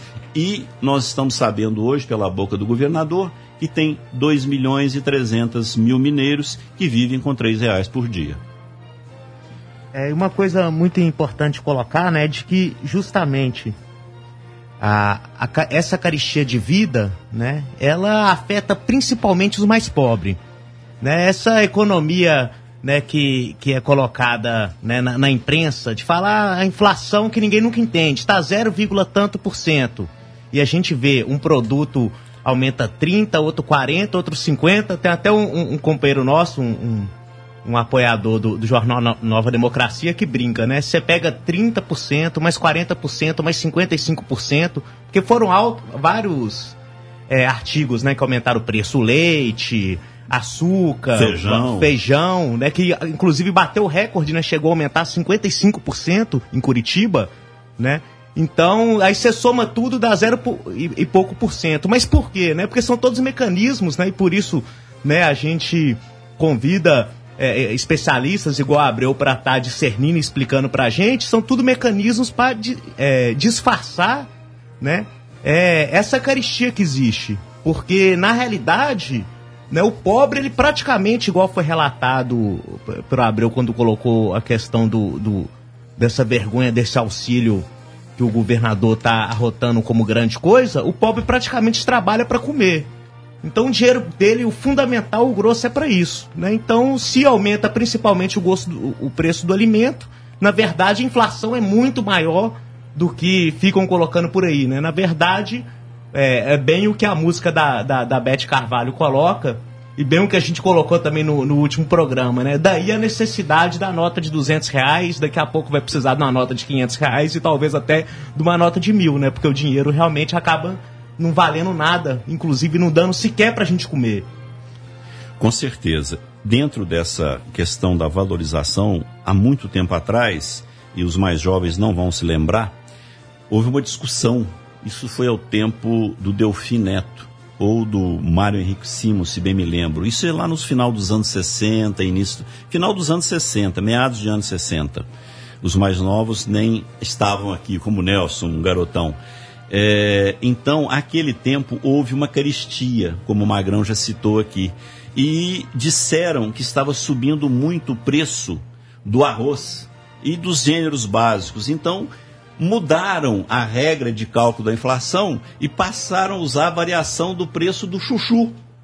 Porque o chuchu estava subindo menos. Então a regra era, não, esse preço está subindo muito, agora nós vamos usar o chuchu. Depois vamos usar a mandioca, vamos usar a banana, vamos usar o capim e tudo que for possível. Até usar a merda, né? Desculpa a expressão, mas é isso mesmo. Porque do jeito que a coisa está caminhando, gente, o país, nós estamos numa situação é inimaginável, é inimaginável um país como o Brasil, que tem uma área agriculturável hoje de 43% do nosso território dá para você plantar, enquanto a China tem 12% do território só. Por isso que a China importa tanto. Por isso que a China está no Mato Grosso, entrando profundamente. Tem um, um- um importador chinês, é, Maranhão, pra- no Brasil inteiro, de 20 unidades produtivas que ela tem, a China, 18 estão no Mato Grosso. E a China pegou aqui, pegou em Angola, pegou na Ucrânia. Na Ucrânia, a China foi lá e arrendou 3 milhões de hectares de terra. Já falei isso aqui no programa Tribuna do Trabalhador.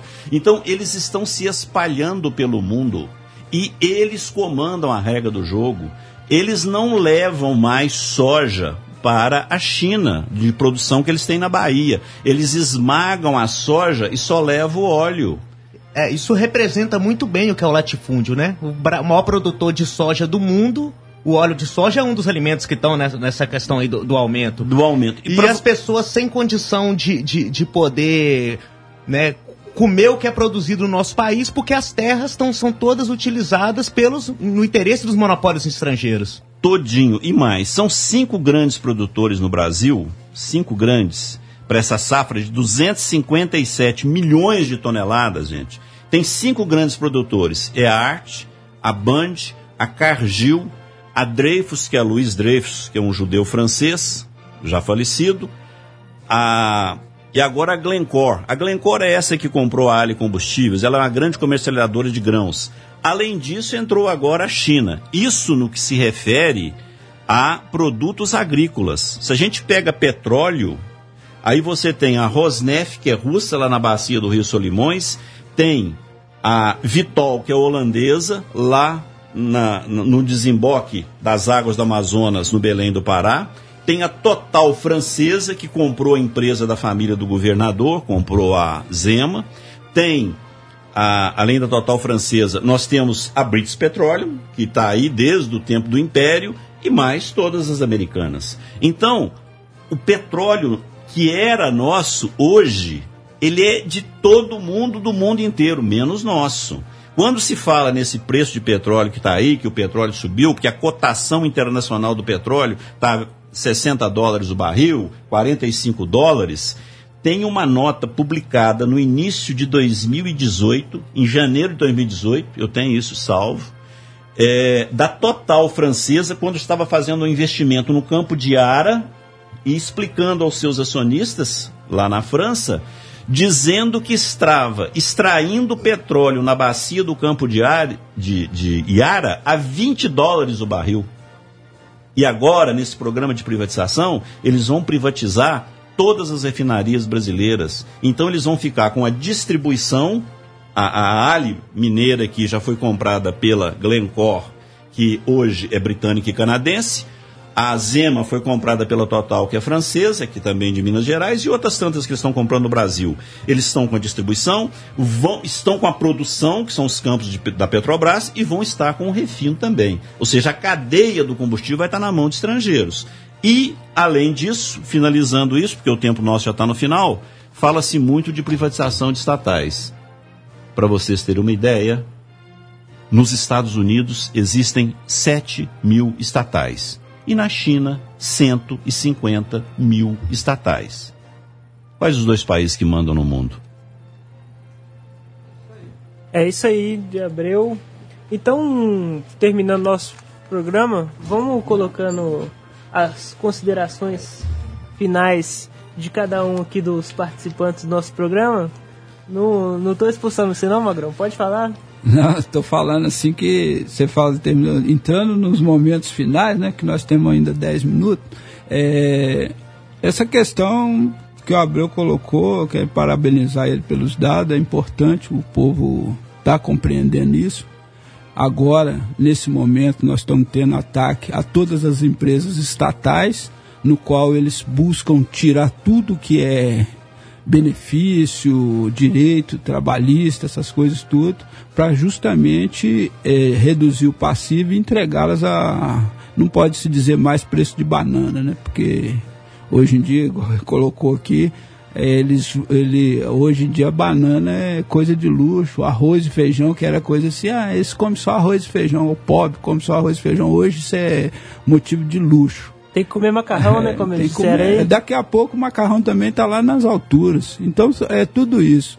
E nós, quero dizer aqui nos meus momentos finais, reforçar mais uma vez a campanha salarial do, do Marreta, dos trabalhadores da construção civil e dos trabalhadores de cimento, mármore, granito, cerâmica, olaria, eh, cal e gesso, que, é, que já estão já está em curso, né? Mas o convocado agora, dessa vez, é os trabalhadores da construção civil para montar sua pauta de reivindicação. Quero mandar aqui um abraço à diretoria de base, aos companheiros que estão nos escutando, que é importante mobilizar o canteiro de obra, preparar os trabalhadores, vamos fazer uma campanha salarial bastante pesada agora, que nós estamos vendo os lucros das empresas, mas na mesa de negociação vai ser uma choradeira que a gente sabe que eles vão querer usar a pandemia para querer segurar e nós não podemos aceitar isso. Nós estamos aí no olho do furacão, trabalhando dia e noite, produzindo, construindo esse país, segurando a economia nas costas, nós operários, trabalhadores da construção civil, metalurgia, os companheiros dos correios, os, os comerciantes, os comerciários que trabalham é, diretamente com produção de alimentos e distribuição de alimentos. Nós estamos aí para nós, não teve é, recesso, não teve é, distanciamento social. Para nós, eles nos obrigaram a tomar ônibus lotado, a ficar ali todas essas situações é, expostos direto ao, ao, coronavírus, não sequer, como diz a, a nossa ouvinte, sequer testaram, fizeram testagem em massa dos trabalhadores essenciais. Então, um verdadeiro absurdo. Então, por isso que eu quero aqui reforçar, manda aqui o abraço, já chegou a mensagem ali do companheiro é, Jorge Roberto, companheiro importante, valoroso, da consultora Aguimar, mobilizar todos os trabalhadores da Aguimar e os demais companheiros que que estão aí chamando para a Assembleia é, dia 18, sexta-feira, a partir das 18 horas. Então vamos à luta e.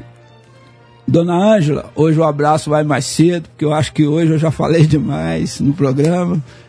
Bom dia, ouvinte. Um abraço forte a Dona Ângela. Dá um cocão aí no Rominho, que ele está descansando, né? Isso aí, Magrão.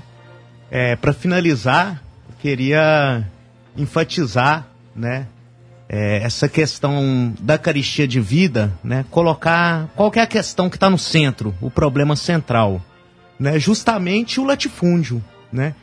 Então fica muito evidente, né, que toda a forma como que o latifúndio se, se organiza e, e a própria existência dele, né, ele está diretamente relacionado a essa política, né, de, de subjugação nacional que a gente tem repetido, né.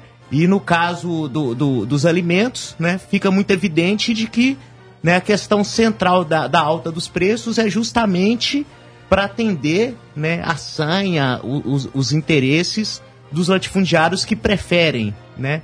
E o Estado faz tudo, né, para para fazer com que as coisas ocorram dessa maneira, que prefere, né, entregar, né, a preço de banana, né, desculpa, de vender a, a, a, a o, o, o, o, arroz, né, para o estrangeiro por meio da, da, da, do dólar, né, que está mais valorizado, enquanto a nossa a, a população passa é, é, a necessidade desse, de, dessa alimentação cada vez mais cara. Né? Então a gente somente mesmo é, por meio da destruição do latifúndio né, é que é possível resolver né, o problema da caristia. Então também gostaria, para encerrar, mandar um abraço para todos os ouvintes, parabenizar os companheiros pela, pela realização de mais uma edição do programa e um bom dia a todos. Bom dia também, né? Vou finalizar aqui. Acho que as falas que todos o programa né, entraram em um aspecto importante para a gente finalizar aqui, que é a atuação do imperialismo no nosso país, seja na educação, seja na, no nosso prato, na nossa saúde, né? Então nós temos que nos organizar contra tudo isso que vem fazendo contra o nosso povo, né? Nós professores, né? Vou falar como professora, temos que estar em luta contra esse ensino remoto e contra todas as mazelas contra o nosso povo, né? Não só na educação.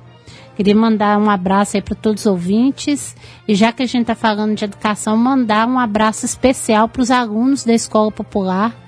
Né? Espero que todos estejam bem nesse período né? Um grande abraço aí para João Galberto, Maria Hilda, Jorginho, né? e os outros também que estão nos escutando, dê sinal de vida lá no Marreta.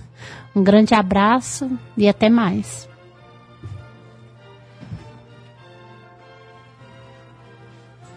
Eu gostaria também de deixar o agradecimento mais uma vez ao programa Tribuna Trabalhador pela oportunidade de estar aqui participando do programa e gostaria de lembrar que hoje, ao meio-dia, eu vou ficar por aqui para apresentar o Trilha Sonora. E o programa Tribuna do Trabalhador estará sendo homenageado hoje, aqui no programa Trilha Sonora, bem como a gente vai atender pedidos do Magrão e do professor Nilo, que está em casa, com canções preferidas dele. A gente vai estar reproduzindo o programa do dia 5 de janeiro de 2020 e nele nós fizemos uma homenagem ao programa Tribuna do Trabalhador. A música que nós vamos tocar é uma surpresa, aí você vai ter que ouvir para conferir. Muito obrigado pela, pela oportunidade, agradeço mais uma vez e sempre à disposição dos amigos. É isso aí, Abreu. É... Queria mandar um bom dia a todos os ouvintes do nosso programa, um bom dia especial ao meu amigo Rodrigo, que está escutando aqui o programa. Acho que é a primeira vez que ele está escutando o nosso programa. E dizer assim, né? Essa semana aí, a Associação Brasileira de Supermercados disse que para a gente substituir o arroz que a gente come pelo macarrão, né? E assim, para quem não conhece a história, durante poucos dias antes da grandiosa Revolução Francesa, Maria Antonieta disse para o povo francês substituir o pão pelo brioche, né? E lá, na França, acabou com como, né? Acabou com ela na guilhotina. Então, assim, deixa esse recado aí, assim como os manifestantes lá nos Estados Unidos deixaram recados na porta do homem mais rico do mundo, Jeff Bezos, aí que lucrando bilhões e bilhões nessa pandemia deixou uma guilhotina na porta dele. Então a gente termina aqui o programa com esse recado aí que o povo brasileiro ele não vai ficar parado diante de todo esse assalto, diante de todo esse ataque que a gente vem sofrendo aí. Porque, como está dito no editorial do jornal Nova Democracia, o povo vai saber responder a seu modo e quando melhor lhe conviver, convier. É o que indica a história. Então, bom dia a todos os ouvintes.